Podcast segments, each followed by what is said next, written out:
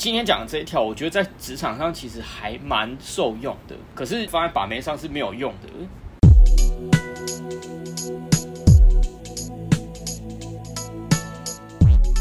嘿呦，大家好！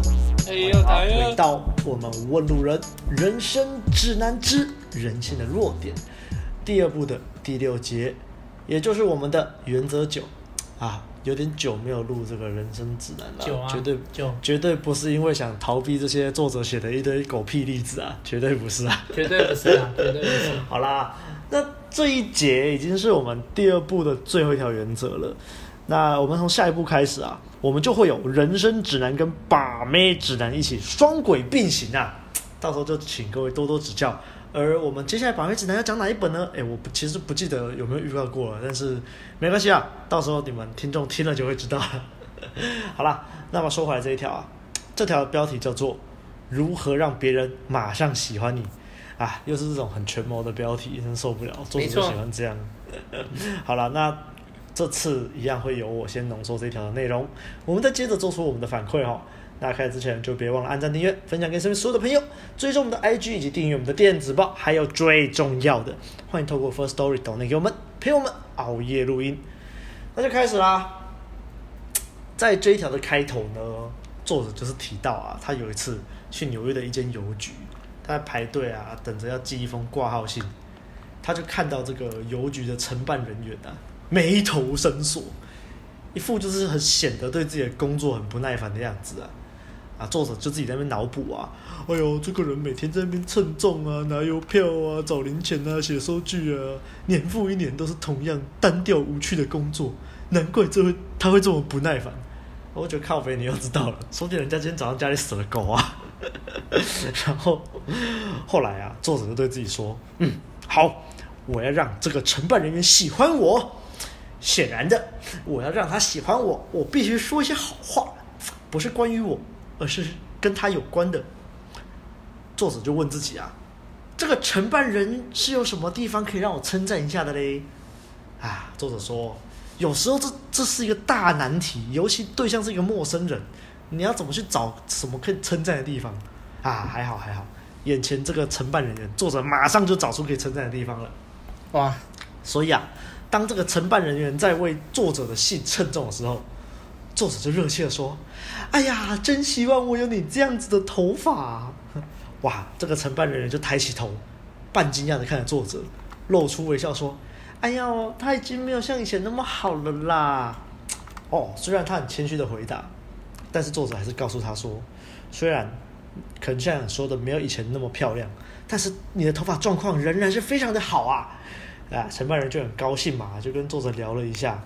最后说：“哎呀，好多人都称赞我的头发哦。”作者就说什么啊啊，我敢打赌啊，这个先生出去吃午餐的时候一定走路有风啊，晚上回家的时候一定会把这件事情告诉他老婆啊，一定会在那边照着镜子对自己说：“哎呀，我这个头发多漂亮啊！” 好，然后作者就说他有一次在一次演讲啊，他也提到了同样一个故事，结果演讲之后啊，就有人问他说。哎呀，所以作者，你你是想要从那个人身上得到什么吗？干，然后作者就很激动哦，哈，我想要从那个人身上得到什么？我想从那个人身上得到什么？干，如果我们真的都这么自私，我们如果没有从别人身上拿好处，我们就不能表示一点赞赏，或是传达一些真诚的感谢，那我们的灵魂就是没有比这个野生的酸苹果大多少嘛？我们就是会变得这么的贫乏。好了，其实这里我看不太懂他的比喻，为什么是野生的酸苹果？我也不懂啊。后来作者就继续说：“没错，我是希望从那位老先生身上得到一点东西，那个东西是无价的，而且我已经得到了，我得到了助人的快乐。哎，这种事情，这种感觉，会在这个事过境迁之后啊，都还永远存在记忆里面。”好啦，这个开头又已经破题了。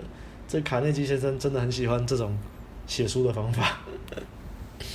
后来，作者就继续说啊，说什么人类的行为啊，有一个非常重要的法则。哎呀，如果我们遵守这个法则呢，我们大概就不会惹上什么麻烦。而且，我们遵守它，就可以得到很多的友谊啊，还有永恒的快乐啊。但是，我们破坏了这个法则，就会后患无穷。这法则就是啊，时时刻刻的让别人感到重要。诶，我们前面有提到嘛，约翰杜威说，人类本质里面最深远的驱策力就是希望具有重要性这件事情。还有威廉詹姆斯说的，人类本质中最殷切的需求就是渴望被肯定。作者自己在前面补充啊，就是有这种需求啊，让我们人类有别于其他动物，就是这种需求啊，让人类产生了文化。那几千年来啊，很多哲学家都对这个问题有深刻思考过。那他们产生结论就只有一个：这个法则其实不新颖哦，可以跟历史本身一样老了。早在两千五百年前，什么索罗亚斯德；两千四百年前孔子；两千五百年前老子；西元前五百年前的佛陀，还有印度教的经典也都这么记载啊。在一千九百多年前，耶稣基督在犹太山上。用这个来训诲他的门徒，他们用一句话做总结，就是啊，作者来说，这大概是这个世界上最重要的法则，就是你要别人怎么对你，你就得先怎么对别人。啊，干，就就这个法则，他他介绍这么多，他就是想表示这个东西真的很重要，真的很重要。没有，他只是要表示他博学多。好了好了，没有啦，就是真的很重要的意思啦。所以我们再说一次，你要别人怎么对你，你就要先怎么对别人。好，所以你看嘛，你需要朋友的认同，你需要别人知道你的价值，你希望自己在这个世界里面有深具有重要性的感觉。你也不喜欢那种廉价言不由衷的恭维拍马屁嘛？我们都喜欢那种出自真诚的赞美啊！所以你也喜欢朋友就对你是这个真诚慷慨的赞美嘛？我们都喜欢那样，所以我们扣回刚刚的这条铁则呢？就是我们希望别人怎样对我们，我们就应该要怎么对别人嘛。那我们应该要什么时候做呢？我们该在什么地方做呢？就是随时随地呀。好，其实到这边作者要讲就讲完了，后面就是他最喜欢的举例时间了。我尽快带过啊。啊，一开始是一个音乐会的尴尬场面例子啊，我觉得这个一点都不重要，所以我要跳过它。作者就讲完这个故事之后，在那边补充说明啊，哦，你不要用出什么特殊的身份才可以运用这个法则啦，你每天都可以用到这个神奇无比的法则。例如说，你在餐厅里面点了炸薯条，结果服务生端给你马铃薯泥，你不用那边摆臭脸当奥客大呼小叫啊，你可以跟他说啊、哦，对不起，麻烦你，但是我比较喜欢炸薯条诶。然后服务生可能就说啊，不会啦，一点都不麻烦，然后就帮你换，把你的马铃薯泥换掉。啊，为什么？因为我们有对他表示尊重嘛。这个例子就让我想到网络上有一个短片，是说你对那种餐厅服务生不礼貌啊，那边啊鸡巴，我跟你说我的牛排要他妈五分熟，你给我九，你给我七分熟，什么意思啊？然后因为他对服务生很不礼貌啊，服务生在帮他换牛排的时候就帮他加料，就什么什么帮他就是头皮屑在那个牛排上啊，或者是在他的肉丝里面吐口水之类的。所以我们有一集也是人生向导是在说嘛，为什么你不该当个急歪人？因为当急歪人，就别人就急歪回去嘛，是不是？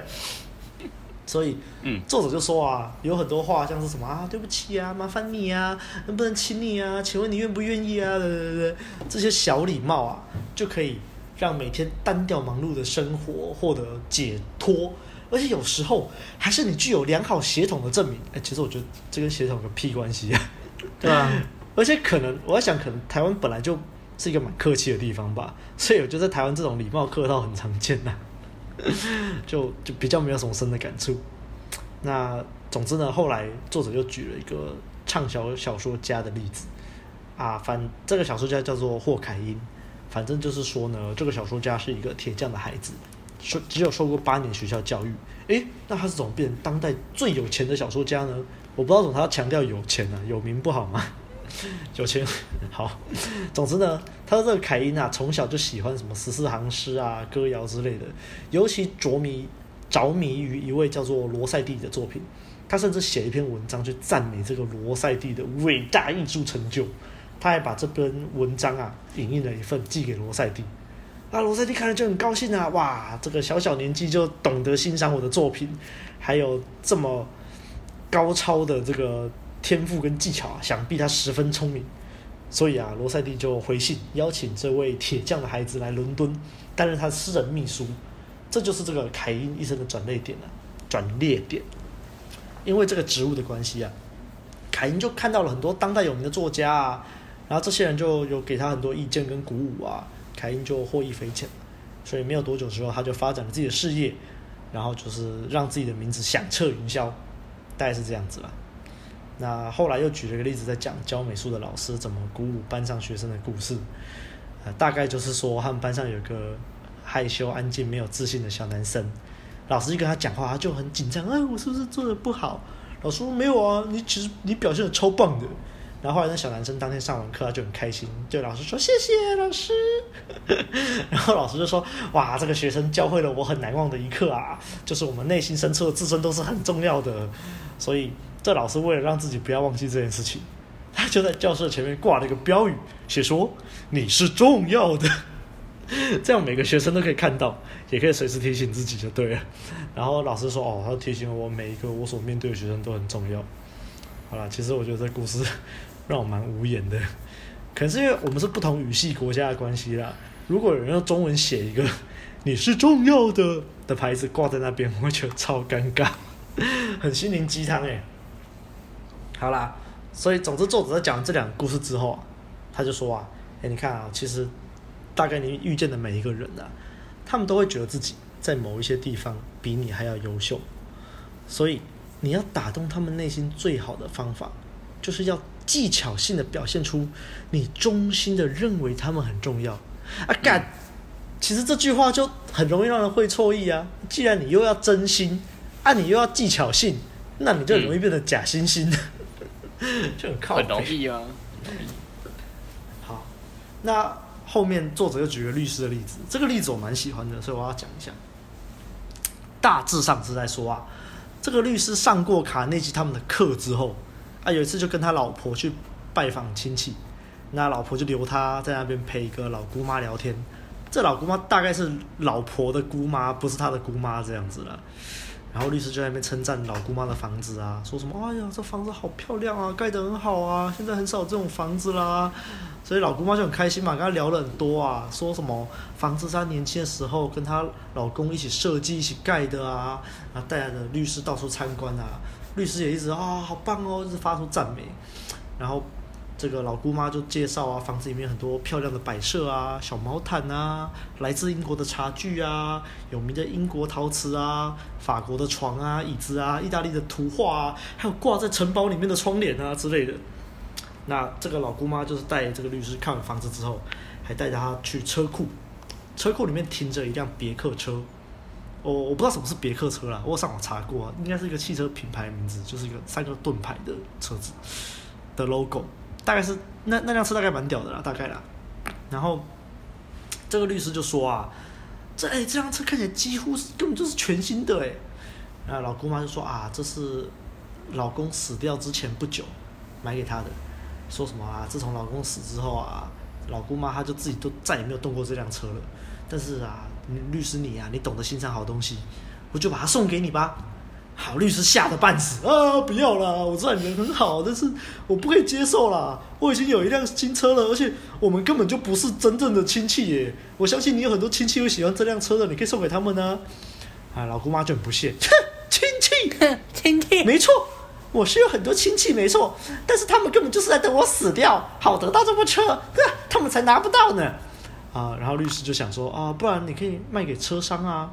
哎，老姑妈其实又很激动哦，啊，我才不会把这辆车卖掉，让陌生人开着它到处跑。啊，这可是我老公买给我的车子啊，我做我都不会把它卖掉的。我想把它送给你，是因为你懂得欣赏好东西。啊，虽然这个律师啊，他就很想要就拒绝老姑妈的好意，可是怕伤了老姑妈的心嘛。这位老姑妈。一个人住在这栋大房子里面，每天就跟这些小毛毯啊、法国的古董为伍啊，啊，活在过去的回忆里面。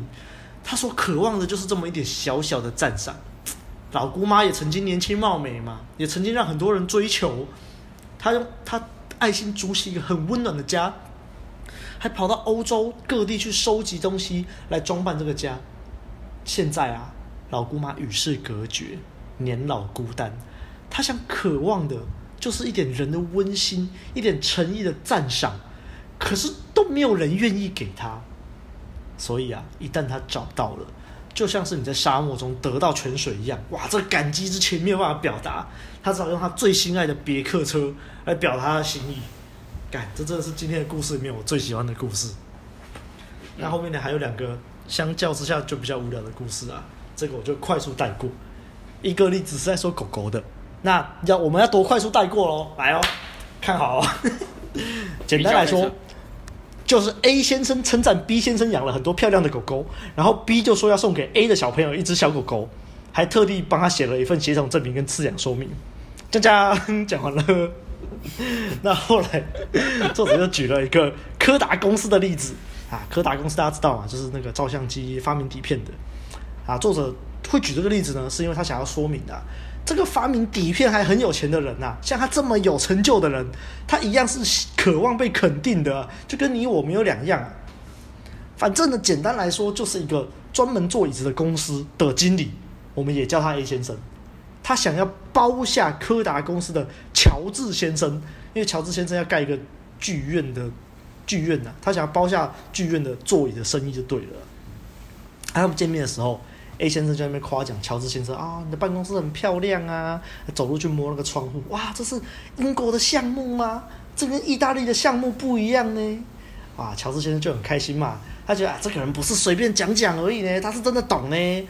所以乔治先生就开始介绍啊，我这个办公室用了什么建材呀，什么工法啊，这个材料的色泽啊，制作的手工啊，我当初怎么参加这个计划的啊。然后讲一讲之后，他们就停在一个窗户的前面。乔治先生开始在那边画大饼，讲他未来的计划。哇，什么之后盖大学、盖医院、盖儿童医院啊，叭叭叭叭。啊，A 先生啊，就在那边大大夸奖了他人道的精神。哎呀，你真是太棒了啊！然后乔治先生打开一个玻璃箱，拿出他的第一台照相机。啊，A 先生就说：哇，那乔治先生，你这个做生意以来种种奋斗的情情形啊。啊，乔治先生就提到啊，我童年的贫困啊，我妈妈一个人很辛劳啊，我对于贫穷很恐惧啊，所以特别工作啊。啊，这个 A 先生就凝神细听啊，时不时发出一些问题，还去问他什么什么光盘的实验啊，乔治先生都很详细的回答。那这个 A 先生进办公室的时候是十点十五分，建筑设计师在警告他哦，你跟乔治先生面谈最好不要超过五分钟哦，因为乔治先生超忙的。那就一个小时过去，两个小时过去，哇，他们还是聊个不停。然后乔治先生还对 A 先生说：“啊，我上次在日本买回来几张椅子啊，放在阳台上，结果那个油漆被太阳晒晒晒晒到都剥落了。啊，我前几天就自己去买了油漆，自己把它漆一漆。哎，你想不想来我家看我把它漆的怎么样？不然等下可以来我家吃午餐呢，我可以带你去看一些椅子。”后来他们就真的一起吃午餐。吃完午餐之后，乔治先生就带 A 先生去看那张椅子。A 先生说：“干啊，这不过就是一张普通的日本椅子嘛。可是大富豪这个亲手油漆过，哇，这个椅子就非常棒。好啦，总之这个剧院座椅的订单啊，高达九万美金。那你猜猜最后谁会做成这笔生意呢？哇，这个叫什么反问吗？还是什么激问？就是干，那是北兰。好了，总之我们就，可是他也没有说死啊，说不定也没有给他做。”好了，总之我们到尾声了。啊，这个作者引用这个曾经统治过大英帝国的迪斯莱利的话说道啊，跟人们谈谈他们自己啊，跟人们谈他们自己，他们会愿意谈上好几个钟头。所以我们的原则九就是原则九，忠心让他人觉得他很重要。啊，这故事真是有够鸡巴多的，我讲完了。好，那接下来就交给白马吧。我觉得这一篇可以从两个层面去。我们在这张的标题下面，就是有看到爱默生讲的一句，就是说，当你想要别人怎么对待你的时候，你要先怎么对待别人。其实以前高中读孟子的时候就已经读过了，爱人者人恒爱之，敬人者人恒敬之嘛。那其实这也并不难懂啊，因为当你不管是在大学或者是出社会的时候，其实你都很明显可以看到，当你把对对方当成是好朋友的时候，在大部分的情况下，确实对方也会对你好。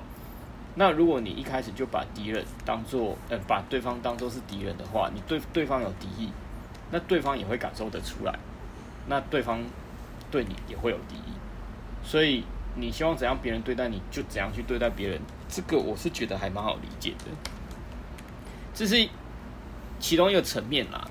但是因为作者在讲这一章的时候，他其实真正的重点是说，诶，我今天要怎样对待你，我要重视你，然后你就会也跟着重视我。那这就扣回了卡内基在这第二第二趴的，我们一直在讲的，人都想要自己是重要的的这个概念，他又一以贯之把它给贯穿起来。所以不管是我们在讲前面五条，还是今天在讲这一条，就是 Part Two 的这六条，就是在讲这件事情而已啊。所以刚刚讲了一一一大坨的故事，其实就就是很很。很很好理解啦，就是在说，人就是希望自己是重要的，所以当你想要被人认为是重要的人的时候，你先把对方当成是重要的人，就是这么简单。那因为刚刚就是提到第一个层面是说，爱人者人和爱之，敬人者人和敬之这个，呃，先退为前一个层次去讲，就是说，呃。今天从正面来看，你想要别人怎么样对待你，你就要怎样对待别人。那从反面上来讲，我觉得这个是很容易，就是大家在出社会的时候很容易犯的一个，就是人的劣根性。我觉得人很容易就是划去划清一条界限，然后把对方当成是就是跟你是不同不同区域的人，于是会产生不同的敌意。我觉得这在工作上很常见。然后我我现在。看到这一篇，我第一个想到的例子就是我前面的那个工作，我前主管他就很容易会去树敌。我之前在那个那间办公室工作的时候，那个主管他就常常跟我们讲说，哦，哪一个哪哪一个哪一个院的院长，还是哪一个部门的医生，就是很讨厌啊，怎样怎样，然后开始就是都会跟我们这些他的属下讲那个医生或者是那个另外一个院长的坏话，然后让我们觉得好像那个。他讲的那个人好像真的有问题。后来就是我们实际上去接触他讲的那个人的时候，我我我是一个看事情很客观的人。我我当下我感受到并不是并不是那个人的问题，而是我们的主管他一开始就防备心很强，在跟人家相处和交流的过程当中，就已经先把对方当成是坏人了。我举我举一个例子，就是之前我们都常常会帮护理师或者是医生办那个演习活动，那我们会请一个就是呃类似心理咨商师的一位讲师过来，那他课堂上他的研习都会有一个活动，就是要借护理师跟医师两颗球，然后让他们就是去转用手去转那两颗球，去训练某一种嗯心理治疗吧，我也不知道忘了。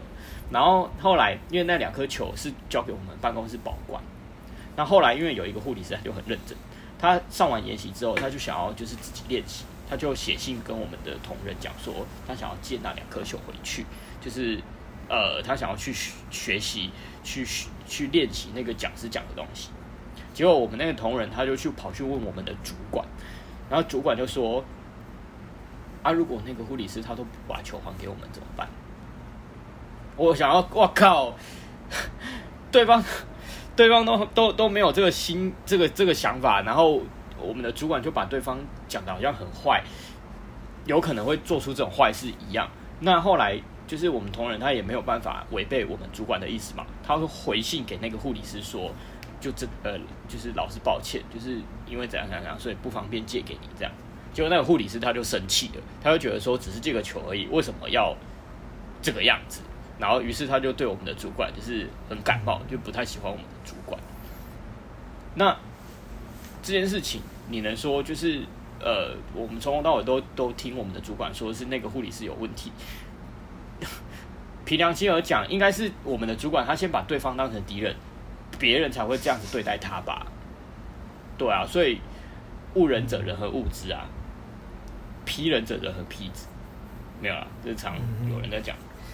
对啊，所以我觉得我现在要出社会之后，一一直尽量去避免这种这种事情啊，就是不要一开始就就把对方划划分成是另外一个里另外一个世界的人，whatever，就你你想要让大家就是跟你不要有这种冲突，或者是就是做事情顺畅的话，你就是把每个人都当成朋友去对待，这样子人家才会对你施出善意。我觉得我现在的工作也是啊，我我常常在听我现在隔壁的，就是一个教官，他就常常在那个跟建设政府承办人聊天的时候，就是就不是聊天，处理事情的时候，就常常讲电话讲到就是很生气这样子。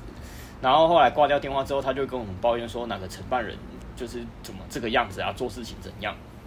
对，因为特别是某某两三个那个县市政府的承办人，那但是那两三个县市政府的承办人在跟我联系的时候，我并不觉得他们有什么问题啊，而且我我我我我觉得就是因为那个教官他一开始就是把对方当成是有问题的人。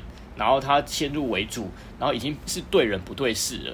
大家都说自己对事不对人，其实就很难做到了。所以他们就会，他们就会没有办法跟那些人好好的相处，然后工作上就会有一直冲突，然后事情常常也做得不顺。但我就不会这样啊！我觉得那些承办人跟我聊天的时候，我都觉得很正常，就是他们也释出善意，说就是我都很帮助大家，很谢谢啊，怎么样？那我觉得这样子对比下来，我觉得可能就是因为。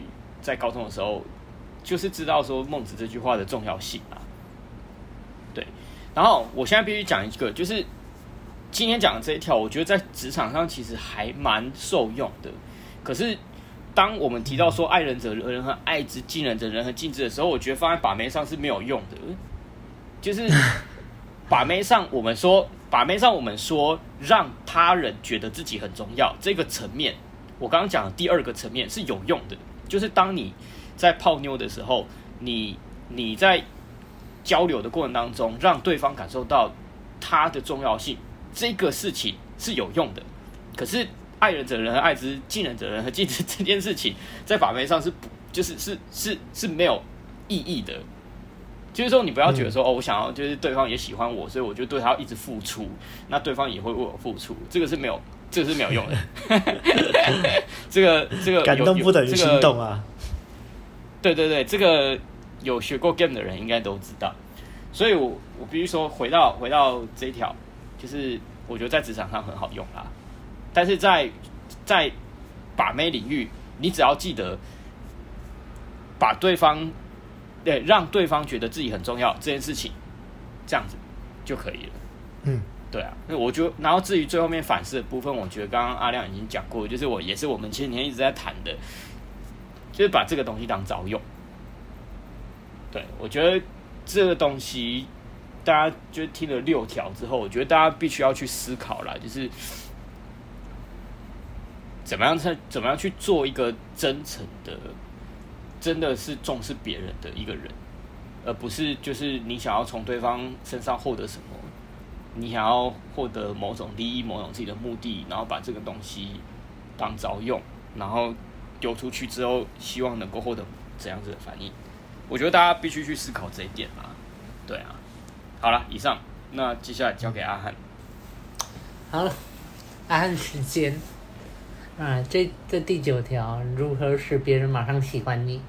啊，我看到这个标题，我就想说，靠腰哟。就 是差不多的东西，因为也要蓬懒趴，没有了没有了，不是蓬懒趴啦，蓬懒趴是比较恶意一点的。好啦，很难得我们的作者在这一个原则前面哦，他没有铺太多的梗啊，其实就开头讲一个他遇到的小趣事，就是邮局的那件事情啊，他就开始开始讲出他的大道理了，然后就破题了嘛，就是这个原则就是哎。衷心的让对方觉得他重要，对，然后大家就会觉得说，啊，看他又要捧懒趴了，哈哈哈，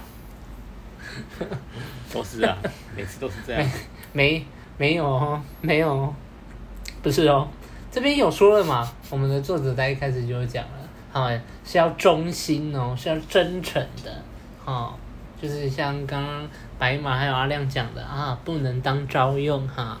这边大家就是阿汉不厌其烦的在提醒大家，真诚是不会错的，是真理。但有一些事情还是要唠一下。好啦，这边离题了。反正我们的说故事大师啊，就陆陆续举了几个例子嘛。但是我觉得其实他在这个原则里面，我不知道是不是例子已经举到快要完了，所以我还蛮没有共鸣的。对，还有 里面其中有有共鸣的，就跟阿亮一样啊，是那个姑妈的那个啦。因为其实就像姑妈讲的，她说啊，我亲戚很多，我亲戚很多，但是真的有人。就是她的亲戚里面真的有人把姑妈真的把她当做是自己的家人吗？有觉得说，哎、欸，姑妈是一个很重要家人吗？没有。我想，我想大家其实不要说全部了，他的亲戚可能大部分都是在等他老了，然后死掉以后，哎、房子就没有人了嘛，就要开始要怎么分房子嘛，里面的一些东西嘛，家产嘛，怎么分嘛，对不对？人就是很现实嘛，就会想到这些东西啦。那老姑妈她也不是一个什么没有社会历练的人呐、啊，她都已经这么老的人，是非常有智慧的、啊。她一看就知道那个人对她是不是有没有真诚呢？对，不是啊，是说不定这个老姑妈年轻的时候有一个鸡巴人啊，对不对？哎，你看我这房子多漂亮，我的这个法国来的，这个英国来的，然后她子孙就很讨厌她。对啊，也也是有可能啊，但是在这个里面没有讲到的这个部分，我们就不要再去揣测了啦。是啊，是啊，对。那我们他今天就是他那个律师的，刚刚律师他就是一个怎么讲？第一次见到老姑妈了，还是对啊？然后他就看到这些东西，他就是他看到这个房子很漂亮，他就是真诚的觉得就是很漂亮，因为老姑妈对他来说有有什么东西吗？这个就是没有什么诶、有关一些什么利益上的东西啊。他就是看到，然后他就是觉得说，哎、你这个很漂亮，哦，你这个房子很漂亮，哦，这台车靠，这台车非常的漂亮啊，而且是，居然是什么别克车，对，他说不定啊，他很懂车哦，哦，这个我们这么棒，然后老公妈就觉得啊，很感动，从已经这么久没有没有人这么真诚的去称赞我的房子，我这个年轻的时候就自己设计的房子，还有这台我先生。生前就就是送我的这台车啊，好久我们都没有听到了。大家都只想要要我的车，但是从来没有在在乎这台车到底是什么样的来历，然后或是它背后有什么，背后有什么故事，有什么价值性。对，所以这个就是怎么讲？你如果不真诚啊，对不对？把这个当招用啊，真的是不用多久，你就会撞到墙。对，你会觉得说，呃，啊，我明明就一直捧揽他，一直捧，一直捧，那种那那些人反而就离我而去？干哈？就因为你不真诚嘛。那种不真诚的人看起来就是，就是人家就用懒他打你，就是这样。对，没错，白马说的没错。好啦，那讲到我，其实我自己在场上也是，就是有类似，我自己反思有类似的，就是同样的这个社交技巧。其实我身边的同事啊，都非常的优秀。他们都虽然有各自负责的专案，我们的专案就是从头负责到尾啦，对。但是其实每一个人都都有他擅长的领域，这也是可想而知的。例如有一些人他很会画 3D 的图，然后有的人很会检讨一些法规性的东西啊，有一些人就特别会就是用 PS P 图什么的，对。那在我的案子里面需要到用到 3D 的时候，或者是用。需要用到一些模型的时候，哎，这个是我比较真的是比较不擅长，因为我没有，就是怎么讲，没有经历过那一段就是学习，然后因为那个东西其实要很长期的培养，对，然后我就会，哎，三 D 我马上就会想到某一个同事，哎，他他做三 D 很快，然后又做得非常的精致，然后我就马上会去找他，那我就会跟他讲说，啊，这个最近我这个案子要做模型啊。那想到模型就肯定要，就肯定要你来做啦。那这个部分就麻烦你了，怎样？然后就会跟他讲说啊，像你上次做那个谁的那个模型，然后就就什么哦，我老板也也称赞，然后怎样怎样怎样怎样，我就说看这个就一定要你来做了啊。反正我就跟他讲说啊，你就帮我做吧，然后我再提供他一些那个什么，就是。这个案子的资讯啊，然后他在做的时候，我还会过去关心他，然后就看就说：“我、哦、看，我看，你居然，你居然知道我这边在画什么，然后怎样怎样，然后跟他讲说，看啊，你真的是画一个模型画到都已经出，就是已经就是出神入化这样。但是我其实是非常真诚，因为我真的觉得真的很屌，真的很屌。我就觉得他们那个做画模型是真的超屌的，所以我是很真诚的这样跟他们讲，然后我就会讲说，看这个真的是跟你讲啊，那个建筑师一定真的一定要给你加薪的，靠腰，你这个模型画成这样，你都可以出去自己开开一间事务所了，还在这边浪费时间。对，然后我就会去说明他的专长如此的重要，然后可以帮我度过一个难关，因为我遇到一个我不会做的事情啊。然后只有他可以就是 cover 我过去啊，然后我也会就是通常我也会去表示说，哎，我其实很欣赏你这个做就是他的专长啦，然后就是做可能做模型很漂亮，或是他渲染渲染很漂亮，对对对。然后我也会讲到说啊，干这次什么就是我们跑出去竞图啊，如果没有你的话，也不会这么顺利啦。对啊，然后。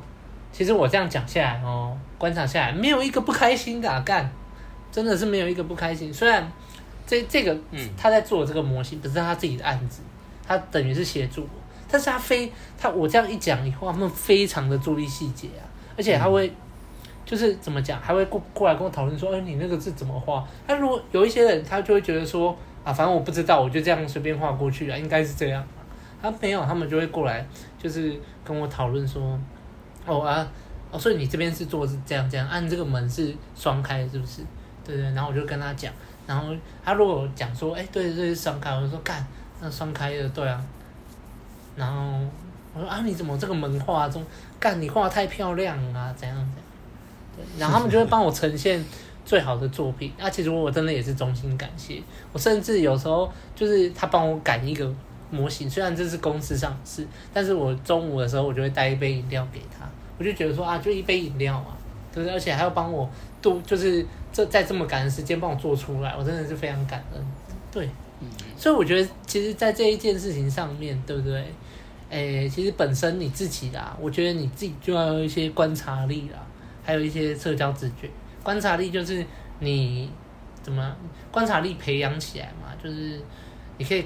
比较快去发现到哎，对方的一些，诶专长的地方啊，然后或是他擅长的领域怎么什么的，然后或是他的一些外观上、外表上，哎哪一些地方有特色，对，那这个也是要一点社交直觉啦，就是哎对方其实他是一个怎么样的人，大概怎么样类型的人，那你去跟他沟通的时候要用什么样的模式，对。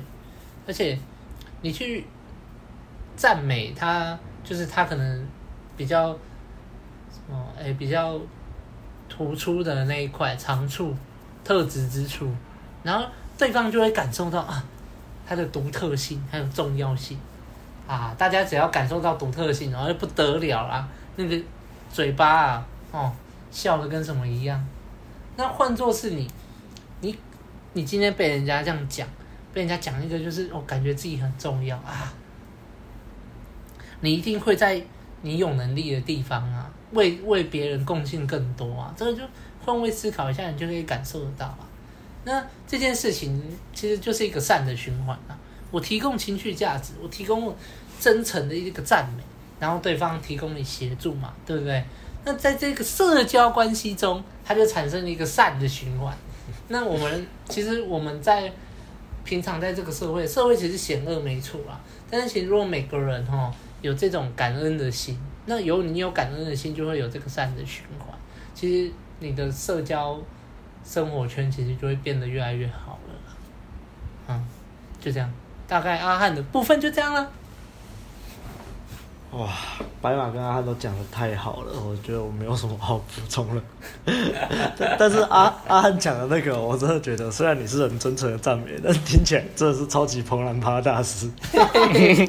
是没错啊。好啦，那我觉得这一条，就跟上面两条在概念上就是很相似的东西嘛。有，一条在鼓励对方多谈自己的事，一条在说哦，投其所好聊对方有兴趣的话题。一条在说要让别人觉得他们自己很重要，那其实都是一样的啦。要让对方觉得自己具有重要性，觉得自己会被看见啊，聊对方擅长的、有兴趣的话题啊，让对方有机会可以秀一波啊，让他们爽啊，觉得自己很重要啊，啊，所以很像嘛，所以灰色地带也都差不多嘛。